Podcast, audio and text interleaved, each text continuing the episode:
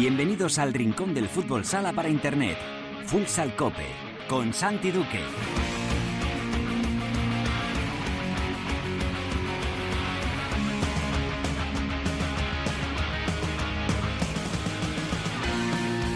Hola, ¿qué tal? Bienvenidos a Futsal Cope, la casa del fútbol sala en cope.es. Hoy alcanzamos el programa número 330, es el décimo capítulo de la décima temporada en este espacio reservado a todos los amantes de este deporte. Ya lo sabes, nuestro rinconcito exclusivo para hablar sin mirar el reloj de fútbol sala. Viene muy movida la resaca de la octava jornada. Primero por la polémica en el Pozo Murcia Osasuna Magna, en ese partido en el que un gravísimo error de los árbitros dio la victoria a los locales o privó también de la victoria a los visitantes. Además, Movistar Inter sigue líder, pero sufrió su primer tropiezo en el campeonato tras empatar frente a Jimbi Cartagena en Torrejón. Un Jimbi Cartagena que con duda en el banquillo desde el regreso del técnico brasileño suma una victoria y un empate además en la difícil cancha de Torrejón. Enseguida hablamos con el técnico, con el entrenador de los de la Trimilenaria. En la tertulia vamos a analizar lo ocurrido en esta octava jornada, vamos a hablar lógicamente de la polémica en ese partido del pinchazo de Movistar Inter, de la victoria del Barça y del resto de encuentros y lo vamos a hacer con la ayuda de Manolo Segura, de Gregorio León y de Óscar García.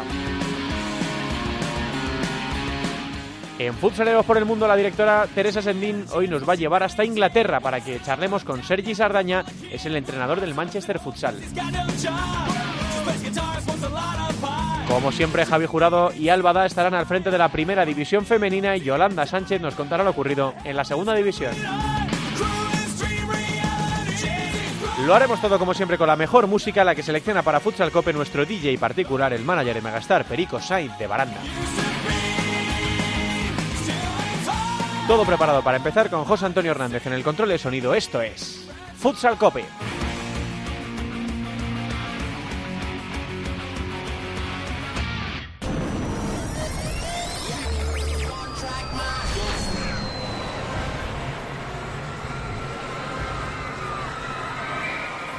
La primera división en Futsal Cope.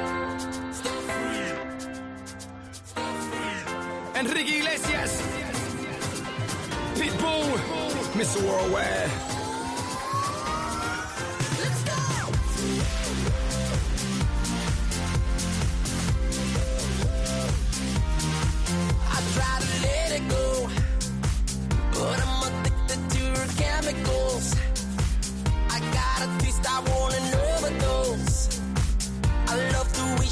El sábado 7 de diciembre, Enrique Iglesias va a llenar el Palacio de los Deportes de Madrid, el Within Center. Quedan ya muy pocas entradas en el corte inglés y por eso esta semana le dedicamos esta sección musical al primer latino que llenó tres veces seguidas el Madison Square Garden. Empezamos con el temazo de Enrique Iglesias y Pitbull, que es con el que comienza todos sus conciertos. I Am Freak, Enrique Iglesias y Pitbull.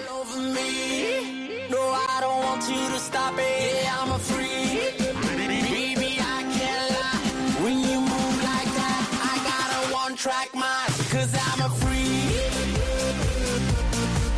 Yeah, I'm a freak. Alba da estudios centrales de la cadena Cope Madrid. Hola Alba. Hola, buenas tardes. Teresa Sendini, la directora, ¿qué tal? Muy buenas. Muy buenas. ¿Vais a ir a ver a- al gran Enrique Iglesias? Estamos ahí. Estamos en negociaciones. En Con el, negociaciones. con el propio Con el representante. Ah, con el Claro, a ver, es que nosotros nos movemos ahí. El y- círculo... Claro, por favor. Yo creo que lo he contado alguna vez, pero yo conocimos a Enrique Iglesias en la Eurocopa de 2008. ¿Os acordáis que él salía con, bueno, sigue, ¿no? Con Ana Kurnikova. Sí, En bueno, no sí. sé. Si no tenemos otras noticias. No hay ¿no? otras noticias al respecto. Luego les llamo y les pregunto y te Vale, informo. a Ana y a Enrique, ¿no? Pues el caso es que él cantó la canción oficial de aquella Eurocopa y había un España-Rusia en las semis. Y entonces hubo una rueda de prensa de Enrique Iglesias con la prensa española antes de ese partido. Y entonces estuvo súper simpático y nos dijo que tenía movida en casa, porque claro, Ana es rusa, él es español, que se, el partido, que no sabía cómo lo iba a ver, y nos invitó a la fiesta después del partido. ¿Y No- fuiste? No podíamos, Ah. pero estuvo súper majo. Bueno, entonces os venís luego, chicos, a mi fiesta. súper majo. Enrique Iglesias, no, no creo que se acuerde de esto, pero, pero esto es real, ¿eh, Hernández? Esto es un recuerdo real. Bueno, ¿qué de cosas han pasado en la octava jornada del campeonato? Inter sufre su primer pinchazo, aún así le vale para ser líder de la tabla. Primero con 22 puntos, le sigue el Barça con 21. La diferencia es que Inter todavía no ha perdido, tiene ese puntito del empate y el Barça sí cayó en aquel partido frente a Palma. Tercero es el Pozo Murcia con 16 puntos. Cuarto viene Palma Futsal con 14. Vamos, que transcurridas ya ocho jornadas, la clasificación está más o menos como cabía esperar porque el quinto es Osasuna Magna con 12 podía estar con más puntos Osasuna Magna. Y luego ya ahí sí que vienen algunas sorpresas. Sexto es Viñalbal y Valdepeñas. Séptimo es Servigroup Peñíscola y octavo es Oparrulo Ferrol. Si hoy eh, o si ayer hubiera terminado la primera vuelta del campeonato, estos serían los ocho equipos que jugarían la Copa de España. Hombre, lo de Viñalbal sería seguro sorpresa y lo de Oparrulo yo diría que también. Eh, Peñíscola es un equipo que puede estar en las plazas de, de la Copa de España. Se quedarían fuera Levante, Jaén, eh, Jaén doble ganador de la Copa de España en los últimos años, Córdoba, Jimbí, Aspil, Industrias, Fútbol Emotion Zaragoza y Burela que están en descenso. Eh, y Burela un pelín descolgado ya a cuatro puntos de Industria Santa Coloma. Protagonista de estas últimas semanas de la Liga Nacional de Fútbol Sala es Duda, el técnico que estuvo 17 temporadas en el Pozo Murcia, que se marchó en la llegada de Diego Justozzi y que un año y medio después ha regresado eh, para salud de la Liga Nacional de Fútbol Sala, para éxitos de la Liga Nacional de Fútbol Sala, ha vuelto Duda a nuestra liga a un equipo de la región de Murcia, que no es el Pozo, que es Jimbi Cartagena, que desde su llegada suma cuatro puntos de seis, ganó en casa a Jaén y ahora empata en la cancha de Movistar Inter, un equipo que había ganado todos los partidos hasta el momento. Teníamos muchas ganas de hablar con el técnico brasileño, que creo que ya está al otro lado del teléfono. Hola, mister, ¿qué tal? Muy buenas tardes. Hola, buenas tardes. Y enhorabuena por su regreso a la, a la Liga Nacional de Fútbol Sala. Muchas gracias. Y por este inicio, eh, mister, la verdad es que el equipo lo necesitaba. Bien es verdad que justo el partido anterior a, a llegar usted eh, gana el eh, Cartagena con, con André Brocanello todavía en el, en el banquillo, así que ya son siete puntos de nueve, pero dos partidos de, de mucha dificultad, eh, ese encuentro en casa frente a Jaén y la visita a Torrejón, y las cosas marchan bien, eh, duda que siempre es importante ¿no? en los inicios. Sí, desde luego. Esos tres puntos en Levante fueron, fueron muy importantes y además cómo se produjo, un 0-3, un equipo muy fuerte eh, y también ayudó ¿no? a que a la confianza de los jugadores a que mi inicio fueran fueran como fueron y que nos ha nos ha llevado ahí a esa situación de, de, de, estar otra vez optando a estar en la Copa de España. Me imagino que no, mister, pero se lo pregunto. ¿Ha cambiado mucho la Liga Nacional de Fútbol Sala en este año y medio en el que ha estado fuera o se ha encontrado prácticamente lo mismo? No, yo creo que no, no ha habido, es un cambio eh, como el niño pequeño que va creciendo, sí. que no te das cuenta que va creciendo y cuando dejas eh, un año de ver eh, lo notas de estirón, pero pero yo creo que la liga sigue creciendo, que, que se han producido algunos cambios y, y todo para bien. Hmm. Eh, nosotros venimos diciendo en las últimas temporadas, incluso en la última que usted estuvo en, en Murcia, que estamos ante mayor igualdad, mucha eh, mayor igualdad que en temporadas precedentes en las que era muy difícil que Inter, que Barça y que el Pozo pudieran perder partidos. Ahora ya se ha demostrado casi, casi eh, duda que cualquiera puede ganar en cualquier cancha y que no termina de ser una sorpresa eh, tremenda. ¿Esa igualdad también la, la, ha identificado, la ha palpado desde su regreso? Bueno, pero eso llevo escuchando algunos años ya, ¿eh? esa, esa, esa, supuesta igualdad que se refleja en, en un partido concreto, pero sí. que no se refleja al final. Uh -huh. Eh, la clasificación cómo va. Sí. ¿Quién van primero? Sí, ¿Quién van los, primero? Sí, los tres grandes y Palma y Osasuna por detrás, ¿no? Que era un poco bueno, lo esperado. Bueno, entonces, no, no eh, la, la, las cosas son como son y llevamos solo ocho jornadas, ¿no? Voy a la final de las 30 jornadas, seguramente eh, estarán esos tres arriba, ¿no? Entonces, eh, hay más igualdad, yo soy de los que piensa, pero lleva ya mm, bastante tiempo así, que los equipos cada vez están más organizados tácticamente, cada vez más profesionalizados y cada vez es, es más difícil ganar partidos. Pero uh -huh. al final de la liga, al final de la competición pone cada uno eh, en su sitio, cada, cada club intenta mejorar a cada año y, y buscar su, su lugar al sol y, y, ir creciendo como, como club, como ha dicho Palma, ¿no? Poco a poco fue, fue creciendo y ahora es un, un, un, un, club que tiene ese respeto adquirido, eh, un puesto de playoff seguro lo, lo, lo, lo debe de tener, es su obligación. Eh, y por ese camino, eh, ya contestando a alguna pregunta futura, sí. es lo que queremos nosotros también, de, de, de llegar a, a, esa situación, a esa a esta estabilidad de ser un, un club medio alto para luego poder ah, dentro de unos años aspirar a ser campeón. Mm, eh, ¿Qué le lleva, eh, Mister, a decidirse por, por volver a la Liga Nacional de Fútbol Sala y por dirigir a Jimmy Cartagena? Porque en verano ya se especuló que había habido interés de- del conjunto melonero. ¿Por qué ahora? ¿Por qué acepta el regreso a la Liga en esta situación de Jimmy?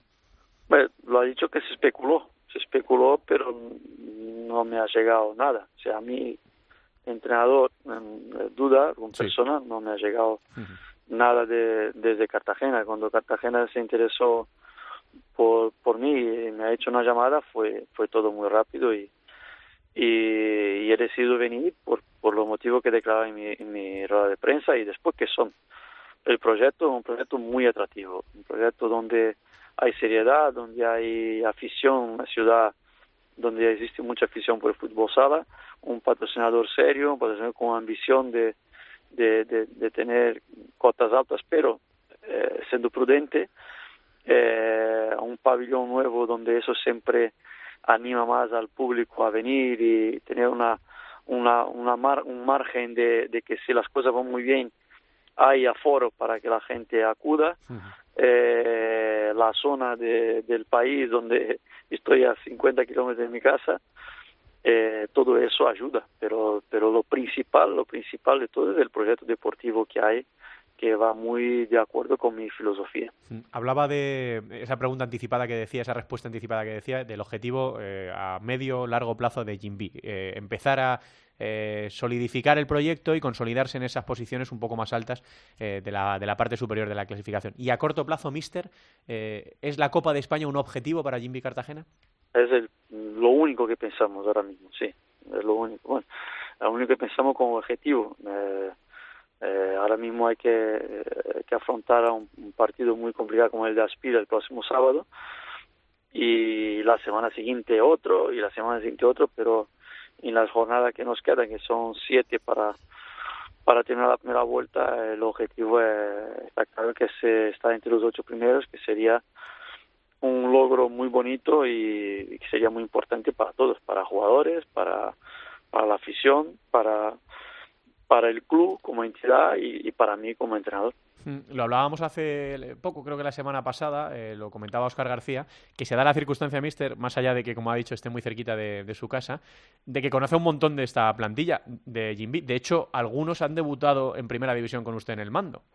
Sí, se podría también añadir a la lista de motivos de, de aceptar sin dudar la, la, la, la oferta de Cartagena y con y con efectos colaterales que ha tenido ¿no? en, en, en el club que estaba o sea he, he valorado todo y digo eso es mi momento es mi oportunidad y no puedo rechazar y entre ellas está eso que en la plantilla en que conozco eh, más del 60% de la, de la plantilla eh, ha trabajado conmigo cinco seis de los ocho jugadores que han trabajado conmigo han debutado en primera división eh, conmigo y eso todo eso lógico que lleva eh, es una ventaja y es una aliciente a que a que, la, a que las cosas vayan bien. Uh -huh. eh, bueno, tengo en eh, su opinión en mucha consideración por, por lo que ha hecho usted en el fútbol sala español, por el amplio conocimiento que tiene, por los éxitos que, que, ha logrado. Así que me interesa mucho duda y, conocer. Y me puede, y me puede hasta tutear, ¿eh? Venga, me pues te, voy a, ilusión, ¿eh? te voy a tutear, te voy a tutear. Eh, me interesa mucho que me cuentes eh, cómo ves al Barça y a, y a Inter. ¿no? Ahora te voy a preguntar un capítulo especial por el Pozo Murcia, lógicamente, pero sí que me interesa mucho que me cuentes eh, cómo ves a, a, un Barça que parece querer tomar el relevo de un Inter que lo ha ganado prácticamente todo en las últimas temporadas y cómo ves este nuevo proyecto de, de Tino Pérez al frente del banquillo interista. Bueno, desde la distancia donde estaba, hmm. se ve que el Barça, lógicamente, teniendo a, a, la plantilla que tiene y sobre todo teniendo a Ferran, creo que ahora mismo es el, el dominador de la liga como individualmente, eh, eh, la aspiración es, es, es tener esa, esa, esa, racha ¿no? dominadora como tuvo el Inter los últimos cinco años, ganando cinco ligas. Si marcamos la liga como referencia, el Inter ganó cinco ligas consecutivas, antes de eso el Barça tres, y antes de eso el dominador fue el Pozo, el segundo el Pozo, y antes del Inter, va por ciclo, ¿no? Sí. Y, y, obviamente el Barça quiere tener esa hegemonía y el Inter ha dado el... Eh, ha movido ficha con la, la venida de, de, de, Tino, el fichaje de Pito, que creo que, que ha cambiado bastante con respecto a la última temporada la actitud. Yo creo que el Inter año pasado estaba irreconocible la última temporada y que esa temporada vuelve a tener las las eh, las características ¿no? La Sí. que tenía los cinco años anteriores que, que ganó la liga con, con el mismo entrenador, con Jesús Velasco, que quien ha hecho muy bien. Mm. Y el Pozo, eh, su Pozo, si se le puede llamar así, después de 17 años, eh, ahora solo un año y medio de, ausencia. Eh, no era difícil tampoco para Diego Justozzi tomar su relevo por todo lo que usted, ah, por lo que tú, perdona, Mister, había conseguido, había conseguido en este, en este equipo. Eh, eh, el año pasado, bueno, pues siguiendo un poco el signo de identidad que tú les imprimiste, que era pelear absolutamente por todo hasta el final, lo hicieron, aunque no pudieron ganar títulos. Y este año, bueno, intentan seguir la misma senda, ¿no? ¿Cómo, ¿Cómo los ha visto desde la distancia? ¿Cómo lo ve esta temporada? Bueno, es, eh, es difícil, hay una situación diferente eh, yo comentar sobre el pozo porque siempre Sí. se puede siempre se puede malinterpretar. Bueno, pero si alguno lo quiere malinterpretar, complicado. siempre lo hará, duda. Eh, ya. ya, cómo- Eh, cómo pero yo veo que el, el año pasado han conseguido eh, buenas cuotas, ¿no? Están en la final de liga, están en la final de copa, que eso es muy complicado conseguir. Significa que ha estado por encima de otros 14 equipos. Eh, y este año va va por el mismo con la misma idea, ¿no? Con la misma idea de, de, de poder rascar eh, algo a Inter y a Barça que son los verdaderos favoritos por, por presupuesto en la, en la liga. Y luego está lo del sábado 7 de diciembre. Bueno, de momento estamos sin, sin horario todavía para, para ese fin de semana, pero es el reencuentro, ¿no? El Pozo Murcia, Jimmy Cartagena, en el Palacio de los Deportes de Murcia. No sé eh, si te has imaginado, duda, cómo va a ser ese, ese momento, porque especial a la fuerza, ¿no? Va a tener que ser especial cuando entres en, Eh, en ese pabellón. El sábado es 7 de diciembre, ¿no? El 6 el, Sí, el viernes, el es. 4 de diciembre, miércoles. Sí. Este miércoles 4 de diciembre me comprometo a hablar contigo sobre, sobre ese partido si me llama. Me Yo parece creo bien. que ahora mismo eh, que no lo tengo como que como que asimilado En eso, ¿no? Yo creo que nos falta mucho camino hasta allá, me quedan otros tres equipos antes de eso y, Sí. y realmente te lo digo con sinceridad. ¿no? Pues es hacemos por- eso. por- Esa semana hacemos eso. eh, a mí, yo ahora mismo solo tengo a Pato, Pato, Pato y sus jugadores en la cabeza, las vi, y, y el objetivo que es hacer esos tres puntos que serían, bueno, son fundamentales para nosotros y es de lo que estamos concentrados 100%. Eh, uno no me he puesto a, a estudiar o a planificar o a pensar o a o a como ha dicho imaginar ese, ¿Cómo va a ese ser aquello? partido, esa no yo creo que que no da tiempo realmente a todo eso, no tengo tanta capacidad y, el, y ahora mismo la idea es este, este partido. Bueno, nos queda un final de la primera vuelta apasionante. Ahora mismo, pues hay un lío tremendo. Es verdad que eh, Oparrulo tiene un partido más igual que, igual que Córdoba y eso a lo mejor lo distorsiona un poco, pero eh, entre el quinto, que es Osasuna Magna, que tiene 12 puntos, y el decimocuarto, que es Industria Santa Coloma, que tiene 8, eh, hay un pañuelo de equipos tremendo, así que aquí todavía puede pasar absolutamente de todo hasta el final de la, de la primera vuelta. Pues hacemos Claro, eso. Por eso, sí. por eso importante ganar ese partido, son tres puntos que de, de, de momento pasamos a dos equipos, que Sí. son Parrulo y Córdoba, ¿no? Que no juegan esta semana. Y ya, y a los otros que puedan pinchar, entonces es muy importante. Pues hacemos eso, duda. El miércoles ese previo al derby murciano, hacemos una llamadita para ver. llama, llama a Sonia con, con, eh, Y lo con ella y, Y lo y cerramos. yo, ella está escuchando y ya sabe que nos comprometemos a eso. Mira, eh, me manda una de propina Oscar García, que tú le conoces muy bien, y dice, Sí. pregunta la duda, porfa, por Rafa, que, que parece que va al cuerpo Ah, técnico. claro. ¿Te lo llevas al Claro, cuerpo técnico, parece, duda? no, está, está, está hecho. eh, va a ser presentado mañana y es un fichaje de, de lujo para, para nuestro club. Eh, un jugador que, que representa todos los valores eh, ideales de un deportista y que, y que va a aportar mucho a, al club, a mí y a la plantilla y especialmente a los porteros de, del club que son los más beneficiados con su incorporación. Tenéis unos porterazos. Esta semana Raúl Jerez ha vuelto a parar de todo. La verdad es que la portería española goza de muy buena salud y ahí lo tienes difícil para elegir cuál de los dos está, está mejor. Eh, Mister, que te agradezco mucho que nos hayas atendido, que me alegro mucho de tu regreso a la Liga Nacional de Fútbol Sala y que hablamos entonces pronto. Mucha suerte para esta nueva andadura. Un abrazo, muchas gracias. Un abrazo muy grande. Es Duda, el entrenador que fuera 17 temporadas del Pozo Murcia, que ha regresado a la liga, que ha cogido a Jimby Cartagena y que de momento, bajo su mandato, una victoria y un empate, nada más y nada menos que en Torrejón de Ardoz. Nos vamos con la tertulia. Yo te miro y se me corta la respiración. La tertulia de Futsal Cope. Cuando tú me miras se me sube el corazón. Me palpita lento el corazón. Y En un silencio tu mirada dice mil palabras. La noche en la que te suplico que no salga el sol. Bailando,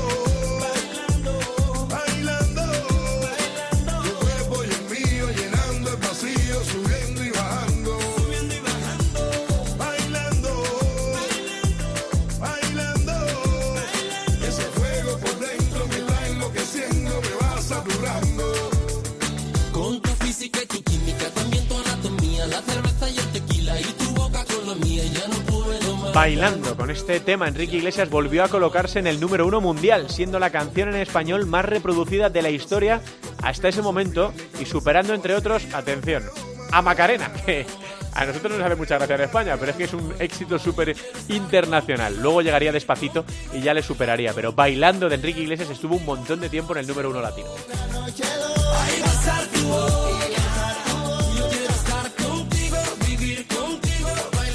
Bueno, pues mucho que comentar en este terreno de la tertulia después de una charla eh, muy buena con, con Duda. Yo creo que es buenísimo para la Liga Nacional de Fútbol Sala su, su regreso. Eh, y bueno, pues ahí está Jimby, ¿no? André Brocarello que se despidió con una, con una victoria. Y luego Duda cogió el relevo con otra victoria y con ese empate de mérito en casa de Inter, que había ganado absolutamente todo hasta el momento. El Barça que se impuso a Burela y el Pozo que ganó ese partido tan polémico frente a Osasuna Magna. Está ya por ahí Oscar García. Hola, Osquitar. Hola, buenas. Le hemos mandado tu pregunta a Duda, ¿eh? Ha Lo he escuchado, lo he escuchado. Que magnífica el regreso de, de Rafa, ¿no? Que ha sufrido una situación un poco, ¿no? Sí, pues estaba en el Elche, eh, trabajando con la cantera, llevando equipos, eh, incluso había trabajado en el, en el club de fútbol y pues de un día para otro le, le despidieron y hubo incluso una carta de los padres pidiendo que por favor no le readmitieran, que era una pieza importante y bueno, pues eh, no ha tardado mucho en encontrar trabajo porque yo creo que como ha dicho Duda es un fichajazo. Estaba el sábado en, en el partido, en el Palacio de, de los Deportes, viendo el Pozo Xota. Menudo Seguro partido. que, que estaría tomando nota. también. Fichando ya, claro que sí. El Pozo Sota, menudo partido. Estuvo allí, me imagino que en directo también Gregorio León, ¿no? O compañero También estaba, Nacional de Murcia. estaba Lobillo. Hola, Gregorio, ¿qué tal? Buenas tardes. Y yo también vi a Alba. Muy buenas tardes. Claro, claro que sí, eh, claro que sí. Y nosotros os vimos a los dos por la tele. A Alba la vi ahí sentadita y a Gregorio en su, en su puesto. ¿eh? El partido que dimos en gol, que fue un partido de gran espectáculo. Yo diría que con el Inter Sota de esta temporada, de lo mejorcito que hemos visto, pero que se deslució absolutamente por lo que ocurrió al final, ¿no? Por ese gravísimo error de la pareja valenciana de, árbitros, eh, que a falta de 1.30 para el final, eh, sacaba Mario Almagro, había atacado eh, el pozo en superioridad de 5, falló el disparo, cogió el balón el portero, el joven portero de Sota, lanzó el largo, eh, saltaron Viño y Arasa, y Arasa peina eh, o toca con la parte posterior de la cabeza, la mete para adentro, los árbitros no dan gol porque no aprecian que haya habido ningún contacto de jugadores de ningún equipo. Rafa, que está, Fede, perdón, que está súper rápido, la pone en, en marcha. Eh, y Alex Yepes, que es el más listo de la clase, la mete para adentro, aprovechando que Mario Almagro, yo no, no- esto no lo tengo confirmado, ¿eh? pero no estaba en la portería, me refiero que no tengo confirmado por qué no estaba en la portería. yo sabe- creo- celebrar. Claro, yo Sí. creo porque la asistencia era suya. Además, se le ve en la imagen que según asiste con la mano derecha se va abriendo como hacia su banquillo y cuando vio que entró el gol, pues me imagino que lo estaba celebrando. Y Alex estuvo súper listo y Fede también eh, colaboraron para que en una jugada en la que podía haber ganado el partido Sota, terminase ganando el partido el, el Pozo. Luego en el micro de Alba, en el micro de gol de Alba, eh, Nakata tenía un rebote monumental y yo le valoro incluso, primero que atendiera y luego que no dijera ningún exabrupto. Y Alex sonreía, ¿no? Como diciendo, bueno, pues ¿qué vamos a hacer? Pues yo he estado al lado de la jugada y efectivamente parece que Arasa toca, que es gol de, de Sí, pero fue honesto, Alex, ¿eh? Porque había sí. dicho, no, no lo he visto, No no, lo he visto, sé, sí. yo estaba en otra zona, pero dijo, no, no, es gol. O Él sea, estaba lo al dijo lado, abiertamente sí. y fue una injusticia tremenda de la que fue víctima Osasuna, que vamos, es que la jugada fue clarísima. Alba que estaba allí, los Sí. que estábamos en el pabellón, Fíjate decimos, que a- yo canté gol y da el 4-5. Yo igual, sí. gol. A veces por la tele, eh, en directo, como ojo, el plano es más lejano, eh, no se aprecia una jugada tan rápida. Y yo sí que noté el cambio de trayectoria, que sí que había tocado Sí, a alguien. Y, y el otro día estuvimos hablando con Imanol y nos dijo que, que es que él desde el banquillo lo vio clarísimo. Claro, que que- No es que- una que jugada de esas que visto- en él ha visto directo la jugada- engaña. que él ha visto la jugada repetida por televisión y que, y que no se ve tan claro como él lo vio en directo. Claro. Bueno, y además, eh, nosotros que estábamos en el pabellón, lo que ves es cómo protesta un jugador y, y eso también se nota, ¿no? Que un jugador como Arasa, que no es eh, un jugador que proteste todo, sino que la manera en la que fue a, a- a recriminarle Sí. a los árbitros que eso sí que había sido gol, que le había tocado la pelota, pues eso también te dice mucho, ¿no? Sí. Aunque nosotros sí que lo hayamos visto. Yo creo que eh, un árbitro a los cinco segundos de que esto ocurra sabe que ha, que- que- que ha cometido un error.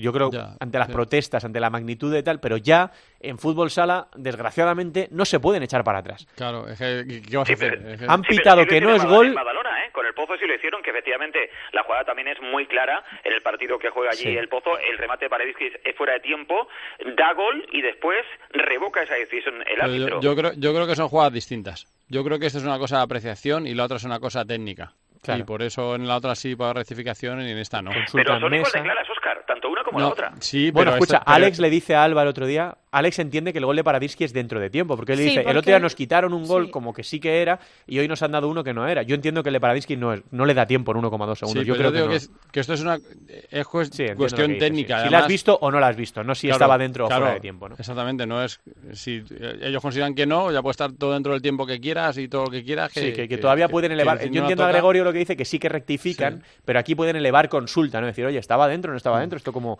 Bueno, Eh. yo creo que, que quizás eh, lo que en otros partidos que a mí sí que me ha tocado vivir de cerca, lo que se hace es que no es que den ese gol, evidentemente tú no lo das y no vas a cambiar esa decisión, sino, mm, o sea, eso ya se, ya se ha tomado. Pero sí que en la jugada siguiente, por toda la polémica, lo que Lo se paras. anula, si lo paras, Claro, pero es que y no ellos sube al marcador anulan el gol y Fede saca rápidamente y Alex la eh, mete para adentro. Es que sí. una vez que sucede esto... Claro, ¿y por qué vas a anular lo del pozo? Claro. No, claro, es parar, parar en ese momento, parar el Claro, juego. claro, no que- evidentemente después que ya qué vas a hacer. Sí, pero imaginaos eh, con el pollo que tenemos eh, con el bar en el fútbol que esto Sí. llega al fútbol sala. O sea, es que, fíjate, a priori parece que aplaudes eh, que la tecnología entre en el deporte, pero viendo la polémica que está generando, como para atreverse a abrir ese melón, que a lo mejor habrá que abrirlo a un día por jugadas eh, como esta que se, han producido, estas dos últimas jugadas. se intentó y se paró. Se intentó y se paró. Ya, ya, pero que a lo mejor se puede retomar la idea. Ya, Hombre, pero es que como depende de instancias muy superiores. Yo he eh, hablado con algunos árbitros y ellos eh, se lamentan de que no lo tengan, porque ese error no se hubiera, no se hubiera Claro. producido. ¿no? Lo ven Claro, como una ayuda. O sea, los árbitros, claro que están a favor de que se instale el bar. Claro que están a favor de que se instale el bar. No, no, de, de hecho se hizo un intento, se- en aquella Supercopa Sí, de Guadalajara sí, Se, se utilizó y hubo órdenes superiores de UEFA de que no de que no hiciesen juegos entre comillas y que no que se dejasen de historias y se dejó de hacer. O sea que pues los árbitros evidentemente encantados porque hubieran Claro. sido dos jugadas, tanto la del otro día como Sí, esta, que se hubieran podido hubieran revisar fácilmente. ¿no? Fácilmente. Además que en fútbol sala no hay fuera de juego. Una de las jugadas polémicas se, se quita, ¿no? Dentro de, de tirar Mm. las líneas, no tirar las líneas. O sea que yo creo que el bar de fútbol sala sería un pelín, un pelín más sencillo que el bar del fútbol 11. Pero bueno, eh, está claro que además la imagen de la liga el otro día sale un poco dañada porque eh, mucha gente comentaba esto no se puede permitir en la que se dice que es la mejor liga de fútbol sala del mundo, ha dado la vuelta, la imagen se ha hecho viral por todos los sitios, ¿no? De, fijaos qué error tan grande, de le quitan un gol a... Es que, claro, la- yo se lo decía a Cancho en la retransmisión, el error es que es doble, porque no solo, porque si, si Sota empata el partido dices, jo, es un gran error, pero es que Sota pierde el partido por una consecuencia de esa jugada, ¿no? Sí, sí, bueno, al final eh, son cosas de deporte. ¿eh? Yo, eh, yo me acuerdo de la Copa de Santiago que recordará también bien. Eh, Del año es- 2010, sí, hay Sí. una jugada en la que Que además hay ahí el Pozo es gol- campeón por una jugada clara. eh, clara eh, Juanjo recoge el balón dentro ya de su portería. Claro, Mira, y ha ahí- conseguido el gol del empate. Y ahí habla- hablando con hablando de lo que ha dicho Alba, de que un árbitro se da cuenta cuando te protestan, eh, los árbitros de que el partido me comentan que, que el único que protesta mucho es Leitao, que es un jugador que lo protestaba todo. Sí, que tenía poca que- credibilidad que- en que esto. ellos en ese momento, que ellos en ese momento se quedan tranquilos como diciendo, uff, parece que hemos acertado. Y enseguida, porque ya estaba, no sé si era B o era todavía, era todavía B o era Marca Televisión, no me acuerdo cuál de las dos, vamos, estaba Miguel Ángel Méndez ahí. Y enseguida se dan cuenta de que no, de que se han equivocado y se les cae el mundo encima. Y luego al final cuando ven la, después del partido ven la jugada, pues al final Sí, pues se, quedan, yo- se quedan muy tocados. Y, aquella, aquella, fíjate, aquella jugada hizo que hasta el, la campaña de socios de Lobelle de la temporada siguiente eh, se hizo con un cartel eh, representando esa jugada. Yo supongo que, lo primero si dio vueltas. que lo primero que hicieron los árbitros cuando llegaron al vestuario fue preguntar, ¿no? A- Claro. Al que fuera, que estuviese viéndolo, de qué ha pasado, que, que aunque ya me imagino que ellos suponían que se habían equivocado, ¿no? Claro, Fue una pena porque el partido fue trepidante, maravilloso, podía haber pasado cualquier cosa, ¿no? Eh, la valentía de Imanol, de quedando cuatro minutos, ese eh, que es gloria bendita, yo siempre lo ensalzo, que podamos escuchar lo que dicen los entrenadores y como les dice Alba, vamos a por el partido, ¿no? Sí, bueno. Y pone el portero jugador, se adelanta a la iniciativa de Diego, Diego Justosi, que luego está obligado a sacarlo. Eh, es que el partido estaba siendo una maravilla. Yo creo que, que, bueno, fue uno de los mejores que, que he podido ver esta temporada. eh, por el planteamiento, por la cantidad de cosas que vimos. La primera parte es que no, no tenías tiempo ni de comentar nada porque había otro gol, una falta. Y por los una cambios, ¿no? Se pone una 2-0 el pozo y parece que todo va rodado. Sí. Luego ¿Cómo eh, la expulsión de Espíndola Claro. y dices, oye, va, ahora se va a complicar. Luego se vuelve a poner por delante el pozo. Luego le empata con ese golazo Dani Saldís. O sea, es que fue una Y locura. luego golazos, claro. eh, es que parecía un partido de fútbol sala de lo de antes, ya que estamos hablando constantemente de que Sí. no se nos habrá vuelto este deporte que tanto amamos eh, científico, Sí. eh, con muchas matemáticas, eh, con demasiado control, y fue un partido delirante, fue un partido de, de locura, en el mejor sentido de la palabra, y es evidentemente que para los que estaban en el Palacio de los Deportes y los que vieron el partido por televisión, pues eh, fue una auténtica gozada, no solamente porque mm, parecía que no había corsés ni por parte del Pozo Sí. ni por, por parte de Osasuna, sino que además hubo muchos goles, eso que Sí. estamos echando de menos esta temporada. y cambios ¿no? de, de- del partido, de una vez que parece decantado para un lado, se va para, para el otro, dobles penaltis de 10 metros que hemos tenido poquitos este, este año y, y fueron bastante decisivos, acciones espectaculares como el golazo de Arasa, como el gol de Dani Saldise, que yo no sé si tuvisteis ocasión de verlo ayer en el, en el Como el golazo de gol. pasado, sí, lo vi, lo vi. Sí, nos lo Igual. Sí, sí, sí. Es idéntico. Es muy, muy, muy, muy, muy parecido desde la misma zona, el mismo equipo. Bueno, parece mentira, ¿no? El año pasado estaba Fabio de portero, este año se lo mete a, Fede, eh, pero la verdad es que fue, fue espectacular. Vamos a palpar también eh, cómo está el otro lado, porque lógicamente en Sota hay gran indignación. Eh, imagino que a, a medida que han avanzado los días, la cosa se ha ido diluyendo un poco, tranquilizando un poco, porque ya no les da nada. eh, pero, pero siguen muy, muy cabreados. Está por ahí nuestro compañero de Cope Pamplona, Alberto Sanz. Hola, Alberto. Hola Santi, ¿qué tal? Muy buenas tardes. ¿Cómo está eh, la familia de, de Sota ya cuando han pasado unos cuantos días de- del suceso, del incidente? Pues en parte como dices, pero no del todo. Esta mañana el Sota Osasuna Magna ha presentado una acción solidaria para el próximo partido de la Liga Nacional de Fútbol Sala, una acción súper chula con alimentos para el Banco de Alimentos, pero sin embargo sigue candente ese tema, esa reclamación de Tatono Arregui, del presidente del Soto, en la cual se siente, pues la verdad es que muy maltratado. Dice que es algo, un sentimiento generalizado en la Liga Nacional con unos determinados equipos y que además, eh, entre comillas, le duele y le agrada a la vez partes iguales el que le haya visto todo el mundo. Es decir, por un lado, no le agrada nada que todo el mundo haya visto que le han eh, perjudicado en unas decisiones clave en el final de un partido y por otro lado le agrada de que mucha gente lo haya podido ver, porque recordemos que es un final trepidante de fútbol sala, de un deporte que nos gusta, entre otras cosas, por esa, por esa velocidad, pero claro, es que en un instante pasas de ganar un partido a perderlo. Hmm. La verdad es que además se suma a esa mínima la racha que había cogido Sasuna, que venía de perder los dos partidos Eso es. anteriores, ¿no? Y que estuvo cerca de la victoria. Era un 4-5 que, que podía resultar decisivo en este, en este proceso de clasificación para, para la Copa. Y bueno, la indignación fue, fue tremenda después del partido de Imanol. Bastante que los jugadores aguantaron el tipo. Yo leí por ahí comentarios incluso de no deberían volver a la pista, esto deberían terminar ahora, ¿no? Pero esas consecuencias hubieran sido mucho, mucho peores. Bueno, pues eh, a ver, ¿no? Alberto, tampoco se puede hacer mucho más ya que centrarse en el próximo partido, ¿no? Por parte No de- se puede hacer mucho más y además yo creo que Sota, o una Magna en este caso, tiene una, una larga experiencia en saber eh, aterrizar de nuevo en la tierra y saber que lo importante es el próximo partido, que es donde tienes margen de maniobra, que hacia atrás no puedes mirar más allá de lo que puedas hacer en los despachos para tratar de quejarte y sobre todo para que no se pueda volver a repetir, pero no queda otra que centrarse, volver a sacar el orgullo y ir este próximo fin de semana a ganar el partido. Como digo, además un partido muy especial Sí. porque van a hacer una acción solidaria con los más necesitados. Importante ¿eh? para la clasificación para la Copa, porque viene Peñíscola, que ahora mismo es séptimo, un punto solo de, de Osasuna, así que la verdad es que el partido es, es importante este viernes a partir de las ocho y media con esa acción además que comenta Alberto. Gracias, Alberto, un abrazo. Un fuerte abrazo para todos. Eh, vamos a cambiar de tercio en la región de Murcia. Eh, Gregorio, que acabamos de hablar con, con Duda, eh, ¿qué te parece el regreso de, de Duda al banquillo de Jimby y además con, con muy buenos movimientos de, de inicio, con muy buenos resultados, ¿no? Con esa victoria en casa contra Jaén, con ese puntito con- contra Movistar Inter. Me parece bueno para el fútbol sala primero, me parece bueno para el Jimby Cartagena, me parece bueno también para él, porque en fin, él ha tenido que soportar un, fin, una experiencia en Kuwait lejos de su familia. Yo siempre pienso en eso, más que en el trabajo del día a día, en trabajar fuera tan lejos de tu familia, ¿no? Entonces me parece un acierto para todos. Yo creo que todo el mundo sale ganando con esta operación y el Jimby evidentemente que va a tirar para arriba porque además él viene, no digo eh, con el amor propio herido, pero mm, él no ha terminado de entender por qué el Pozo prescindió de él. Para mí fue una decisión acertada. Creo que su ciclo había terminado y tenía que emprender otro rumbo profesional.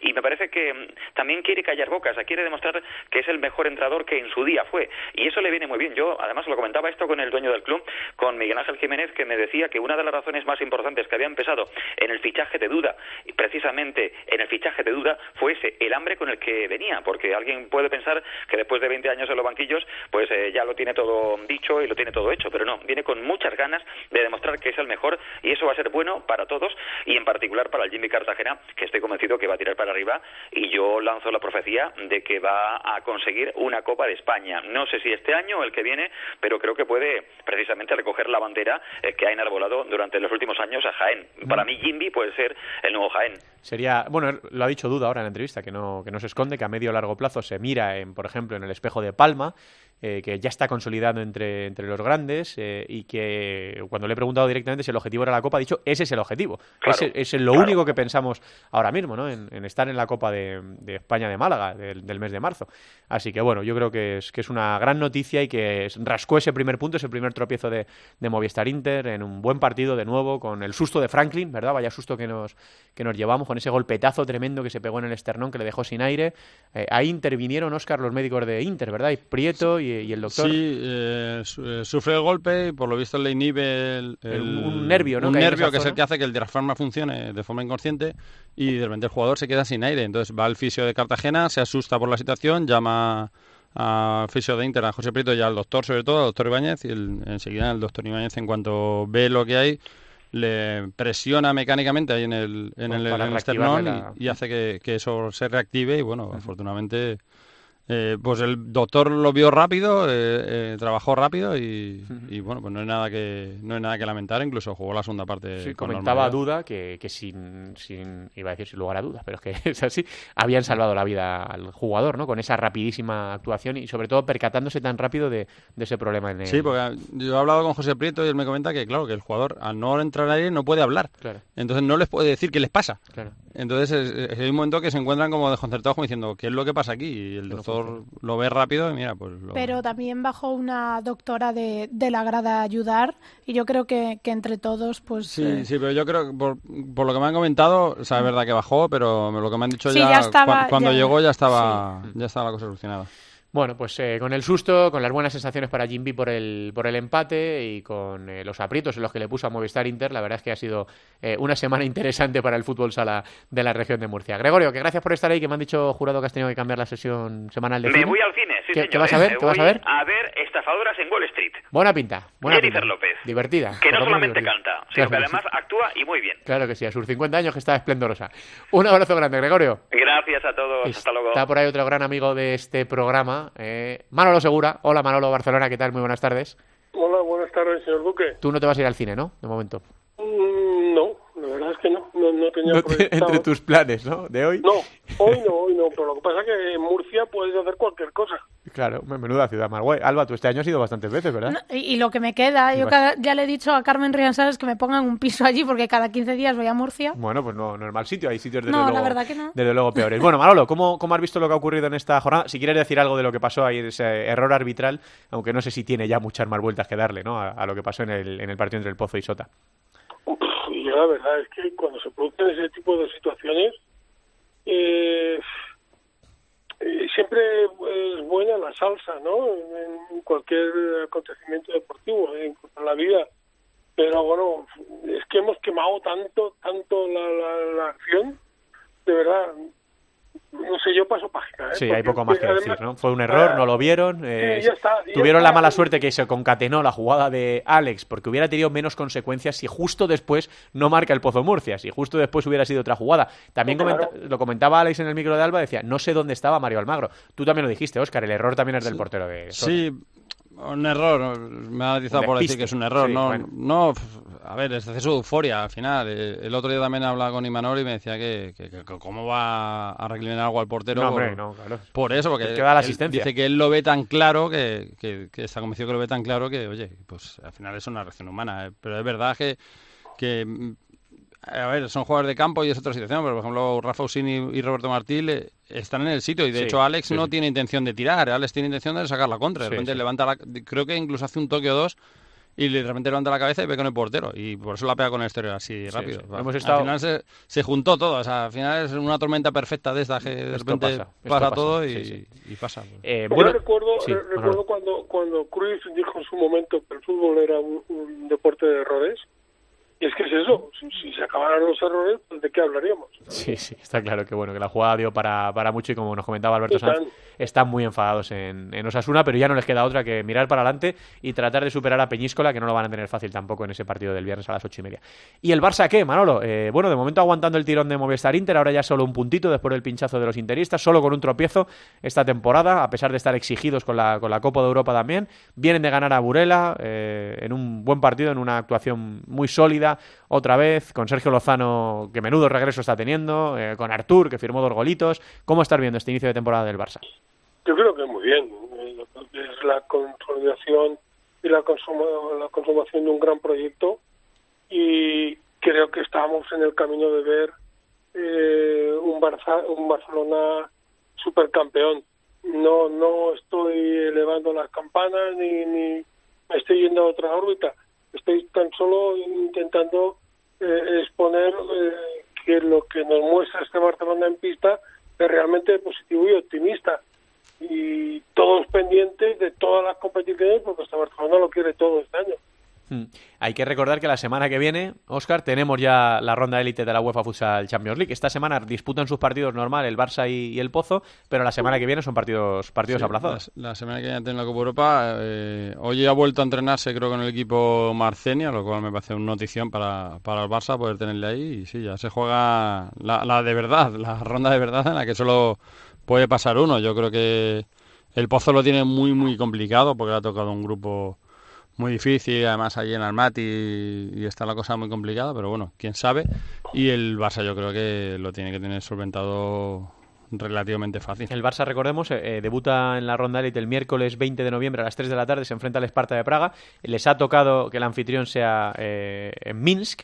Eh, que esto en Cope es... Bueno, ¿fue, ¿fue en Radio Marca la frase o fue en Cope? Eh, la de Miguelito de Letréame Minsk. Fue en Radio Marca, ¿no? Eh, ¿Cómo es Minsk? Sí, Dijo, ¿cómo- M-I-N-S-K. Sí, ¿cómo es Minsk? M-I-N-S-K, sí, sí. Fue con Porque- Paco García Caridad, yo creo. Sí, además, ¿no? porque llegó, fue un viaje del Madrid, no sé, Madrid, a la selección, y llegó al aeropuerto y según estaba recogiendo las maletas, le preguntan cómo es Minsk, ¿Cómo que es todo, Minsk? claro, eh, la típica crónica de ambiente, y el otro en el aeropuerto esperando que, que le preguntasen otra cosa, pues no, bueno, no tuvo por dónde salir. M-I-N-S-K, claro que sí. Bueno, luego juega contra el Kerson, que eso es el jueves a las 3. Y luego termina el viernes a las once y media. No, el- a ver, a ver, que me estoy perdiendo yo. No, el sábado a las doce y media contra el anfitrión, contra el Stalitska Minsk. ¿Qué se dice en Barcelona, Manolo? ¿Que, que no debería tener apuros para superar esta ronda de élite? Hombre, evidentemente, evidentemente. Y, y si es posible, incluso con mejor imagen que en la primera, en la primera fase. Sea, Este Barcelona es su, su gran objetivo, la Copa de Europa, como siempre.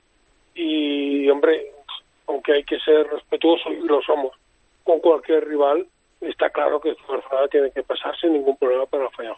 Hmm. Y luego está lo de lo del Pozo. Eh, recordemos que en un grupo encuadrado en un grupo muy muy complicado.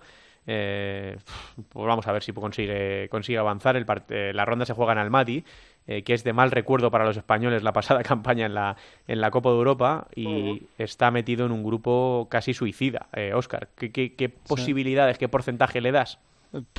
Hombre, el grupo está... Esto es contra, eh, recordemos, es contra Benfica. Benfica, Pésaro. Kairat, Almaty y Pésaro. Eh, empiezan con el, con el Kairat y claro, ahí en ese partido donde se van a jugar eh, muchísimas opciones. En la ronda anterior le ganó. O sea que Sí. el Pozo le puede ganar al Kairat. Es verdad que es allí, que es un viaje largo, que te tienes que adaptar y que, y que ellos juegan en casa y ya tienen tomada la nota ya de, de lo que le puede hacer el Pozo. En teoría parece que su grupo va un poco como de más a menos, eh, pero al final son cuatro equipos que puede ganar cualquiera y te puede ganar cualquiera, con lo cual ese grupo está muy muy abierto. Hmm, Lo decía el otro día Fran Serrejón, decía, sí, sí, nos ha tocado el grupo de la muerte, no le deis, no le deis más vueltas. Es un... Sí, pero los demás tampoco estarán contentos de... No, está claro, está claro. Que no hay un rival flojo ahí en ese, en ese grupo y que si hay uno no es el Pozo. Eso, eso está clarísimo. Así que bueno, vamos a ver qué nos depara esa ronda elite. Ojalá, ¿no? Ya lo vivimos el año pasado, aunque luego se, se dio todo mal, pero ojalá pudiésemos colar a dos equipos españoles en la, en la Final Four, en este regreso a la competición de, del Pozo Murcia. Eh, ¿Algo más que queráis comentar, chicos, de, de lo que está ocurriendo? eh, de, lo, de lo que ha pasado Yo esta jornada? Dime, Manolo. Yo quiero comentar, y es un aspecto, eh, iba a decir extradeportivo. Sí. Eh, No sé si es el, el- el concepto extradeportivo, pero porque todo lo que es eh, lo que tiene que ver con el propio deporte, tanto fuera como dentro de la pista, es deporte, pero el lamentable papel en el que ha puesto Luis Rubiales, presidente de la Española, al fútbol sala, en este caso particular al fútbol sala, porque hablamos del fútbol sala, y que quedó también expuesto en el Twitter, que, en el tweet que un tal Santi Duque puso días atrás, y donde reflejaba su amargura como, como cualquiera de todos nosotros. Creo que el toque de muerte que le ha dado el... pero, pero, creo que es tan poderoso el fútbol sala que ni siquiera el toque de muerte que le ha dado Luis Rubiales acabará con el fútbol sala. Pero es gravísima la cordada que le ha pegado al, al, al fútbol sala donde no sabemos dónde vamos. Y quería, quería simplemente, bueno, pues clamar al cielo y decirlo. Bueno, eh, yo ya sabéis que no suelo hablar de esto en, en Futsal Cope, que el otro día di mi opinión en el partido de, de gol y que yo utilizo mis redes sociales, eh, mi perfil eh, en Twitter para expresar mi, mi opinión, pero desde luego Manolo Segura puede decir en este programa lo que le parezca oportuno, como si cualquiera, de, lo- como si cualquiera de los que estáis aquí queréis decir algo al, al respecto. Yo intento mantenerme en Futsal Cope al margen de, de esa guerra que está ocurriendo en, en el fútbol sala. Tengo mi opinión, eh, ya la, la dejé clara el otro día en gol y la dejo clara normalmente en mi perfil de, de Twitter. Eh, y yo creo que sí que está eh, sufriendo una situación la Liga Nacional de Fútbol Sala que es injusta, que no, que no merece, que está desestabilizando al, al fútbol sala. Pero bueno, eh, que, que me parece bien, Manolo, que digas lo que te parezca. Yo porque- creo que hemos vivido ya dos pasos atrás, dos, no uno, no, dos, por culpa de, de Luis Rubiales. Y es lamentable que con lo que cuesta dar un medio pasito solo eh, hacia adelante, hayamos dado dos y, no llevemos ni prácticamente cuatro meses de competición. Bueno, yo creo que tú te has ganado en el mundo del fútbol sala decir lo que te parezca oportuno, así que aquí estamos, Manolo, siempre para, para que expreses tu opinión. Que, que nada, te iba a decir que nos veremos pronto, bueno, como muy tarde en, en Málaga, ¿no? Este año no, no perdonas, ¿no? ¿La Copa o qué, Manolo? Espe- espero, y si Dios quiere, porque además es una ciudad tan bonita, es de las Sí, ciudades sí, más bonitas de España, donde uno pues eh, tiene la oportunidad, además es que es el momento culmen de, del año. Yo creo Tal que la cual. Copa de España es algo que deseamos todos absolutamente y que evidentemente eso no, no nos puede hurtar ni siquiera el señor Rubiales. Yo te llevaré a comer a sitios ricos, eso te lo prometo, es mi segunda ciudad. agradeceré Mi segunda porque, ciudad. porque solo he ido unas 200 veces, entonces yo te, te agradezco muchísimo porque siempre se descubre algo nuevo en Málaga. Bueno, pues entonces un día eliges tú, otro elige No, Farto. no, no, no, eh, no, no hay ningún problema, y no hay ningún elijo problema. yo. Y otro Por eso no hay problema. Bueno, Y si eh, no, Alba, ¿eh? Si no, Alba, que... Hombre, Pero eh, Ada, Ada, que Ada seguro que nos lleva, bueno, a todos los rincones del mundo por haber. yo elegir no, pero sabéis que tiene que ser gluten free para que yo pueda. sí. Bueno, bueno, No bueno, por supuesto, por supuesto. No te preocupes. Manolo, que vamos hablando, que un abrazo muy grande. A vosotros. Manolo Segura, el compañero de- del mundo deportivo que bueno lleva muchas, muchas temporadas cubriendo la Liga Nacional de Fútbol Sala. ¿Algo más, chicos, que queráis decir que se nos escape de, de esta jornada? Ah, bueno, escucha, no hemos mirado a la siguiente, que es eh, nuestro ejercicio habitual. Por cierto, Oscar, enhorabuena. ¿eh? Eh, Bueno, lamentable. eh, ha sido- ha ¿Cómo sido- hemos hecho? ¿8-7 ha sido? Ah, ¿Cómo hemos quedado? sí, sí, sí, ha sido un 1-0 en primera puerta. Bueno, yo le dije a Oscar el otro día, bueno, el resultado un poco por Rabadán Sainz y Delgado Saste. Pero ahora Sí, me decía. Oscar, bueno, tú tenías una X, Tú tenías una X, yo tenía un sido- 1, no hubiera sido una X, hubiera sido un 2 Sí, sí, sí. en todo caso. No, Pero no, bueno. no, el nivel, el nivel bajísimo. Bueno, El pero también el señor lamentable Roberto Mila de 5radio.com sabía dónde nos metía, ¿eh? Porque la jornada ha sido difícil de narices, lo era antes de empezar, y luego ha habido resultados, sobre todo en segunda división, eh, difíciles de, Sí, de sí, ver. sí. Bueno, yo- encima, encima fallo, fallo en Móstoles, no gana Móstoles. no- Yo también tenía una un X ahí que había rascado el viernes, dificilísima, que era la del Zaragoza-Córdoba, que era fíjate, 3-1. 3-1, faltan dos minutos. Bueno, pues nos lo pasamos bien, que es lo importante. No, no, para divinos no, no nos da, pero No, nos no, lo no, pasamos no. bien. Nos lo pasamos bien. Bueno, en esta jornada número 9 hay un partido menos, que es el que ya había jugado Córdoba. Eh, que le ganó Parrulo, que también fue con remontada. Así que los que quedan, los partidos que quedan por delante son los siguientes.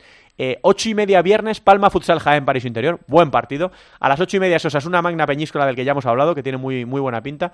Nueve menos cuarto, Levante el Pozo Murcia, buena prueba también para los dos equipos. Y a las nueve, el Pescado Rubén Burela, Fútbol Emouso en Zaragoza, por todo lo bajo mucho en juego también para los dos, para los dos equipos. El sábado a las 4, el Jimby Cartagena, Aspil Jumper, Rivera Navarra. Eh, muy buena pinta también, me gustan todos. El derby catalán el sábado a las 6, el Industria Santa Coloma Barça. Y cerramos el domingo seis y media en horario poco habitual en Gol. No viajas, Alba, este fin de semana. Oye, ¿te parecerá poco todo lo que viajo? Te Déjame uno Madrid, aquí ¿cómo cerca. vives? Si es que vives como quieres. Sí. Domingo seis y media, Movistar Interviñalba y Valdepeñas. A ver, empezamos por ti, Alba. ¿Qué, el, ¿qué partido eliges? Venga, sin cortar Venga, pisas. no voy a decir el de gol, ¿vale?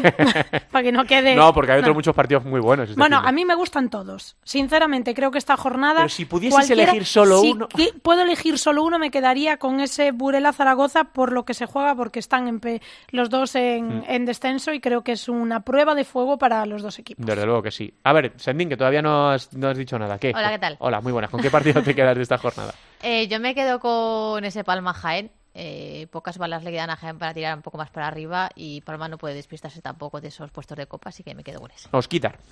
Pues ya que han elegido otros dos, pues yo con el Inter Valdepeñas. Hay que ver cómo reacciona Inter después de haber dejado escapar su primera victoria contra un Valdepeñas que es muy peleón y que seguro que llevará un montón de gente al, al Jorge Arbajosa y habrá un ambiente magnífico. Sí, yo con el Osasuna Peñíscola. A ver cómo reacciona Osasuna después de lo que le ocurrió este, este pasado fin de semana. Y con Peñíscola, que viene de ganar, eh, con Raúl Gómez, que está en un estado de forma. Otra vez ha firmado uno de esos golazos que, suele eh, dedicar.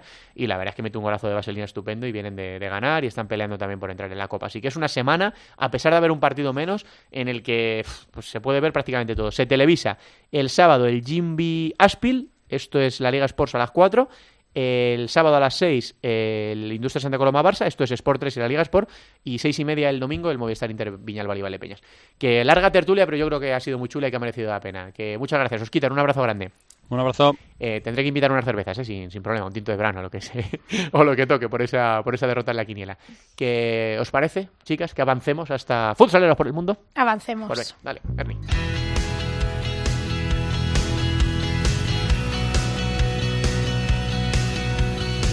En Futsal Cope, futsaleros por el mundo.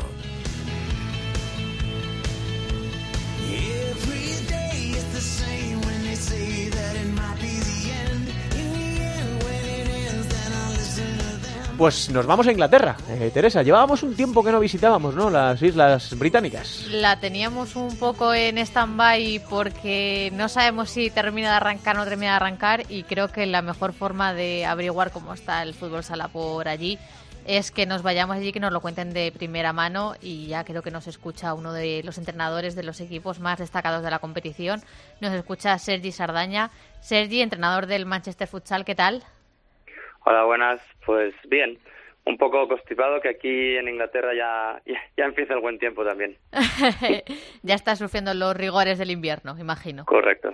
¿Cómo estás viviendo esta temporada en, el, en Inglaterra y en concreto en el, en el fútbol sala? Bueno, em, como bien dices, aquí eh, todavía es un deporte que está eh, para crecer y han empezado este año una, una competición nueva que es hacer una sede central y jugar todos los partidos ahí porque querían buscar un nuevo formato de torneo a ver si funcionaba mejor. Y bueno, es nueva liga, todos los equipos viajan al mismo pabellón, a ver si se llena un poco más la- las gradas, pero todavía queda un largo recorrido para hacer para que este deporte aquí empiece a tener más renombre. Y con este nuevo formato eh, tenéis más eh, mm, público, más difusión, más protagonismo. Esa era la idea inicial de la federación, pero al final lo que acaba pasando es que cuando un club de Londres se tiene que ir al norte a jugar eh, y tiene cinco horas de viaje, pues no se va a ir siete o ocho horas antes para ver todos los partidos y después, volverse a casa. Así que hay más gente, pero eh, no creo que llegue al punto que habían las expectativas que se habían creado. Siempre decimos que esperamos que ligas como la de Inglaterra, Alemania y demás países que todavía no terminan por apostar por el fútbol sala apuesten definitivamente por, por el deporte. ¿Cómo lo, ¿Cómo lo estáis viviendo? Aunque estén con cambios, eh, ¿de verdad les interesa? ¿De verdad apuestan por ello, aunque no termine de dar con la tecla adecuada? Em, desde mi punto de vista, eh, siempre lo digo y lo tengo que decir con palabras bien bajitas porque si no aquí se enfadan mucho. Eh, por suerte o por desgracia, y a mí particularmente no me gusta mucho el vender el fútbol sala como eh, una herramienta para mejorar a los jugadores para después jugar a fútbol. Em, cuando en, en España nunca ha sido así y si juegas a fútbol sala es porque te encanta este deporte y quieres jugarlo. Aquí hay muchos niños que empiezan con el fútbol sala con la idea de los padres de que si empiezan con fútbol sala después tendrán más oportunidades de jugar a fútbol. Em, y otro punto importante que para mí en muchos países también es el mismo problema es que no hay competición para las categorías inferiores. Y cuando una persona, un jugador aprende y crece, sobre todo a nivel táctico, es cuando compite y comete errores y aprende esos errores. Si no hay competiciones para las categorías inferiores, es un poco complicado. ¿Y el futuro del fútbol sala eh, tiene alguna meta o algún objetivo fijado? En, ellos tienen fijado más que nada a nivel nacional intentar pues subir subir el nivel, competir mejor y que, como bien dices tú, eh, llegar a, a, los niveles que, por ejemplo, ahora Francia en los últimos años está mejorando mucho e Inglaterra eh, aspira a eso. Lo que yo creo que le queda un largo recorrido todavía para llegar a, a poder eh, competir. Como habíais comentado vosotros hace hace pocos programas, eh, lo que acaba pasando en muchos países como aquí, que el, el, nivel táctico tampoco es muy bueno, es que son partidos muy físicos, eh, la gente va con mucha intensidad, con un par de conceptos claros, juegan a, a fútbol sala y, y, poco más. Y al final son equipos muy rocosos, pero con un, una riqueza táctica bastante baja. Y centrándonos un poco en tu equipo, en ese Manchester Futsal, ¿cómo estés viviendo esta temporada? Pues bueno, eh, al final este es ya mi tercer año aquí. Yo vine aquí básicamente no por fútbol sala, porque mejor que yo, yo, soy de Barcelona, mejor que Barcelona complicado o, España en general, el, el fútbol sala tenemos un, una salud increíble a nivel de este deporte y, y yo vine aquí más que nada por el tema de aprender el inglés, de una cultura nueva y tal. Es el tercer año ya y lo bueno, entre comillas, de este club es que tienen tenían un grupo de chavales muy jóvenes y, y ahora estos chicos que están trabajando conmigo en los últimos años pues ya están empezando a jugar un poco más a lo que es fútbol sala.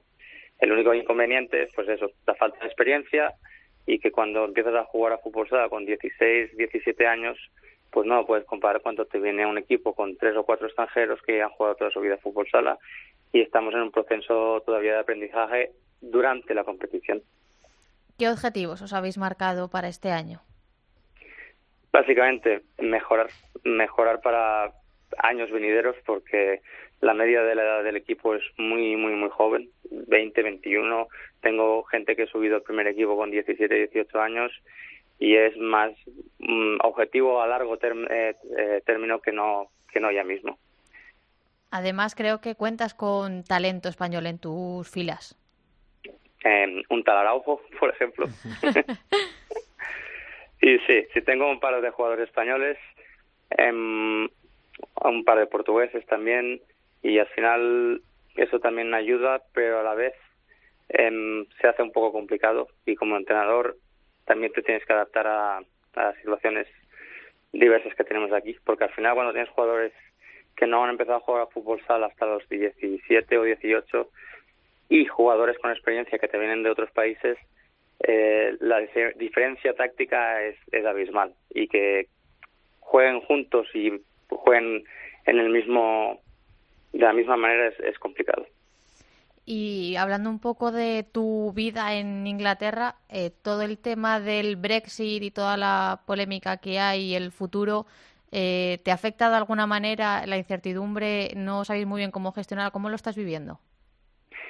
Yo personalmente no me preocupa demasiado porque mm, yo soy de los que creo que si la empresa, en este caso el club, está contento con su trabajador, eh, ellos mismos van a, tener a intentar retenerme aquí si yo quiero quedarme más tiempo a nivel de Brexit. Cuando tú ya estás viviendo aquí em, yo creo que si ya tienes un trabajo y, y todo el mundo está feliz con lo que tú aportas al país no no me preocupa lo que sí que es más complicado será más complicado a lo mejor será para gente que quiera venir en el futuro no sé cómo cómo estará el tema yo lo- lo- a lo mejor estará complicado pero no pienso mucho en ello la verdad Sergi, que muchas gracias por atender la llamada de, de Futsal Cope y que, que vaya bien. Cuídate ese, ese resfriado, que es un poco época, como tú dices allí, es todavía más, más difícil. Un abrazo muy grande y mucha suerte para lo que queda de temporada.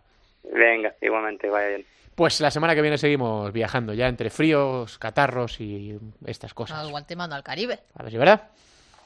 No, no, no Vamos quiero- a montar la liga en el Caribe. Alba, eh, lo gestionamos en un momento. Yo al Caribe sabéis que... Si es que es tarde. Ponme el avión que ya voy. Necesitan tampoco para... Dale al femenino. En Futsal Cope, Fútbol Sala Femenino.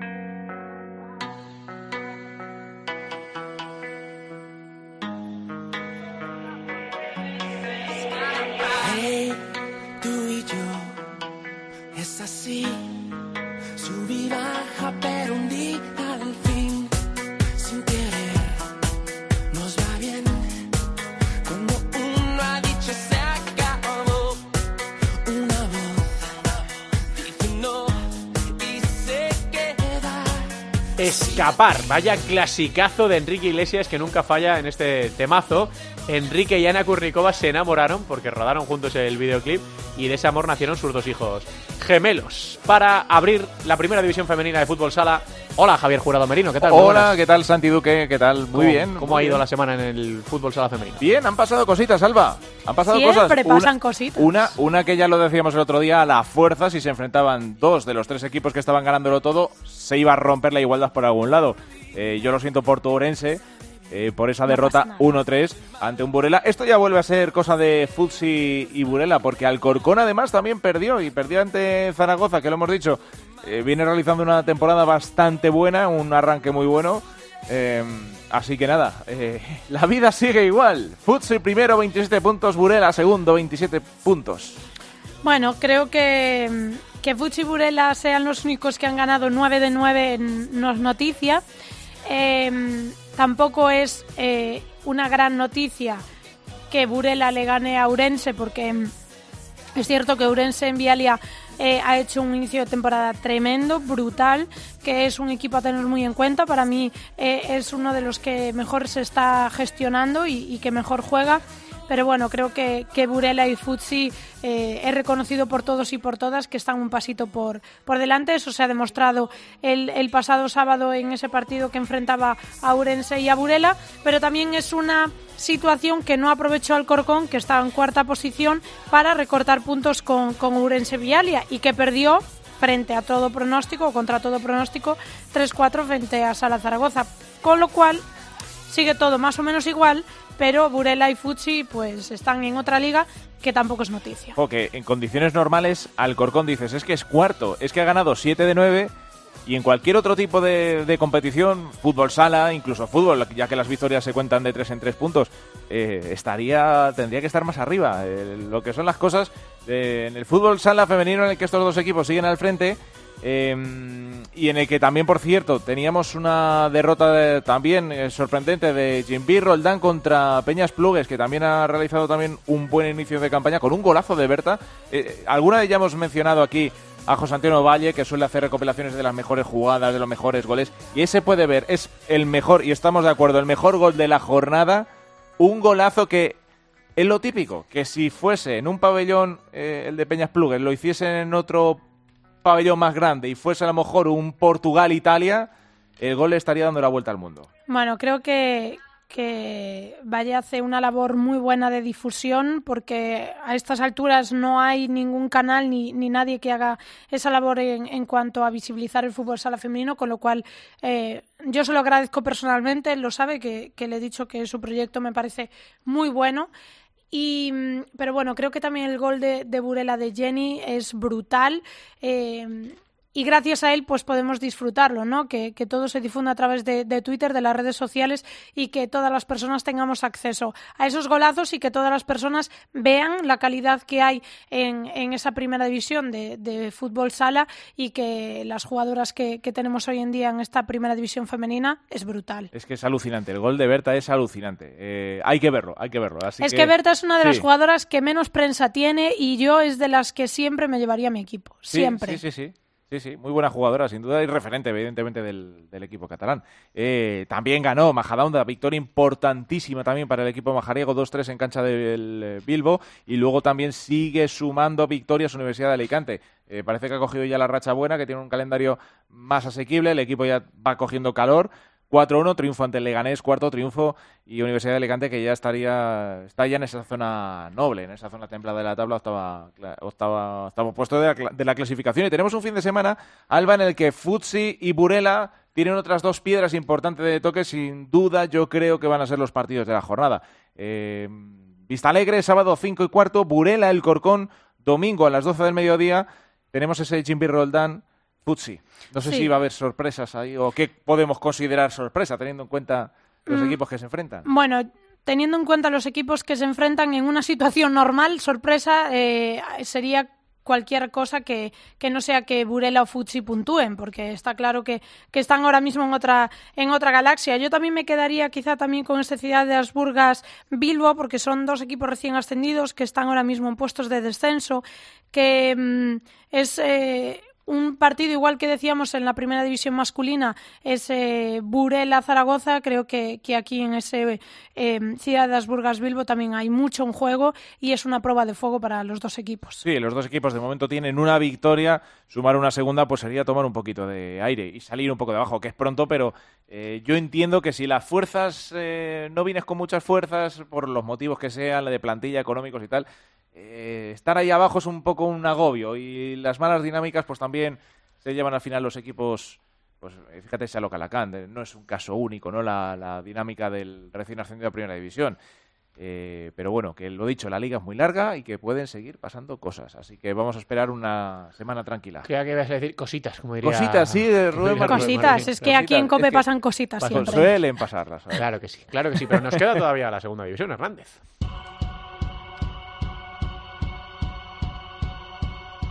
La segunda división en Futsal Cope.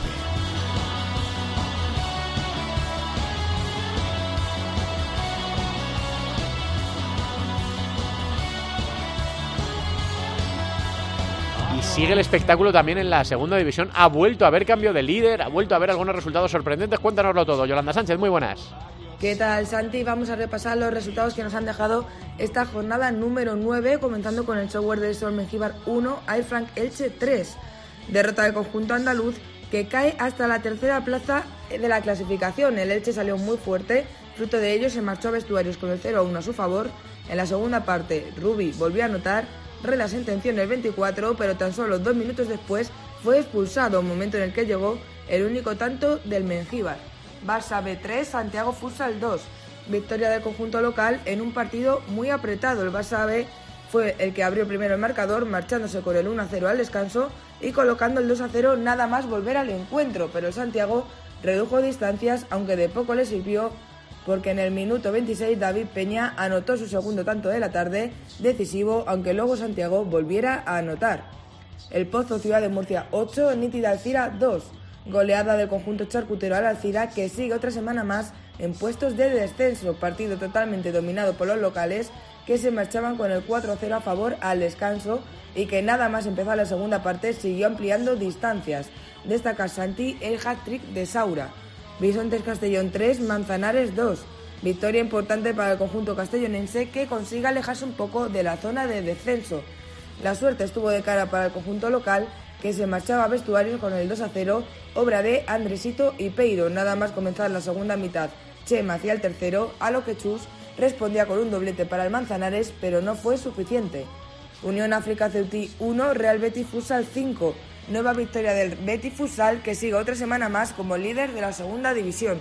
El partido fue en todo momento favorable a los andaluces que se marchaban al descanso con el 0-3 en el marcador. El conjunto local no pudo hacer nada ante el asedio bético y con la gran actuación de Emilio Buendía que sumó un hat-trick. Azulejo Moncayo Colo Colo 4, Noya Portus Apóstoli 5. Partido muy igualado que se decantó por el equipo gallego que consigue entrar en los puestos de playoffs. El conjunto local intentó hacer una remontada espectacular ya que en el minuto 34 el resultado era de 1 a 5, pero a pesar de conseguir en 6 minutos reducir distancias con 3 goles, no dio tiempo a más. Ciudad de Móstoles 2, Solista Lavera 2. Empate que no satisfizo a ninguno de los dos equipos que aún no se encuentran con mucha distancia del descenso. Jorge Salcedo y Tony fueron los autores de los tantos del Móstoles. Por su parte, Sergio y Nacho Pedraza consiguieron en ambas ocasiones igualar de nuevo el marcador para llevarse un punto a casa y terminamos con el Riva Futsal 1, Bishoker U Mantequera 6.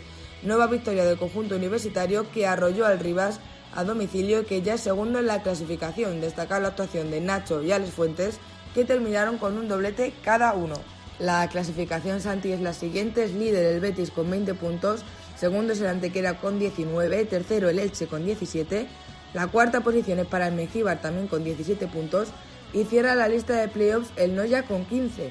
Por la parte baja de la tabla es colista el Rivas con 4 puntos, por encima y también en descenso el Niti de Alcira con 4 y el Unión África Ceutí con 8.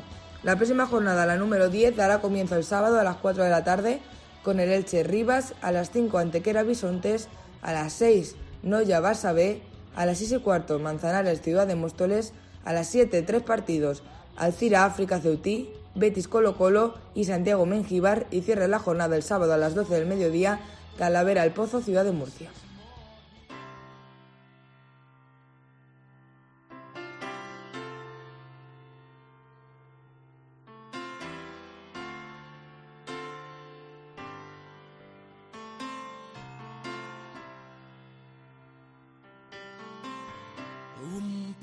De ti para sobrevivir. Esta noche que viene, fría y sola. Habrá algunos que todavía no hayan reconocido la canción. Alba, por ejemplo, sí que se le han puesto los pelos como escarpias y ha puesto- se ha puesto a cantarla. Seguro. Vamos. ¿Te has puesto a cantarla o no? Hombre, porque es un clásico, pero vamos, que tiene más años que yo casi. ¿Tú te acuerdas de esta, Teresa, o no? Sí, claro, por supuesto. De las de la semana pasada, ninguna, pero de esta sí. ¿Sabes cuál es? Sí, pero porque lo he visto. Porque, Porque lo he Sí, visto. porque Al lo he visto. Al estribillo, sí, al estribillo sí la identifico, pero por el comienzo no. Ahora, mira. Nos- Aquí ya, ¿eh? Claro, esto era de cuando música sí, todo aquello. Música sí. Es Atención. que salía mucho por ahí. Ahí va, ahí va. Toma ya. Experiencia religiosa. Esto, lo que mola hacer en estos casos es ¿dónde estabas tú y qué estabas haciendo cuando Enrique Iglesias cantaba? Fíjate. Mejor no Antes de que pensarlo. se diera el Mejor no comercial. pensarlo. Antes de que se diera lo comercial. Somos mayores. Siempre tuvimos un pasado mejor. Cerramos, dice Perico, la sección musical con un clásico, el primer número uno de Enrique, que en esa época llevaba su jersey gris con sus mangas largas y su arruga, y era trending topic en todas las carpetas, porque no había Twitter, Oh. claro, era trending topic en las carpetas. Últimas entradas a la venta en el corte inglés para que nadie se pierda ese concierto del 7 de diciembre en Madrid. Con experiencia religiosa con los acordes de esta canción de Enrique Iglesias terminamos ya este capítulo de Futsal Cope, que ya van unos cuantos, 330, 10 esta temporada. Jornadón este que viene, ¿eh? para estar todos muy atentos, para no perderse nada y para estar aquí el miércoles que viene a comentarlo todos juntos. Gracias por estar ahí, un abrazo, hasta luego.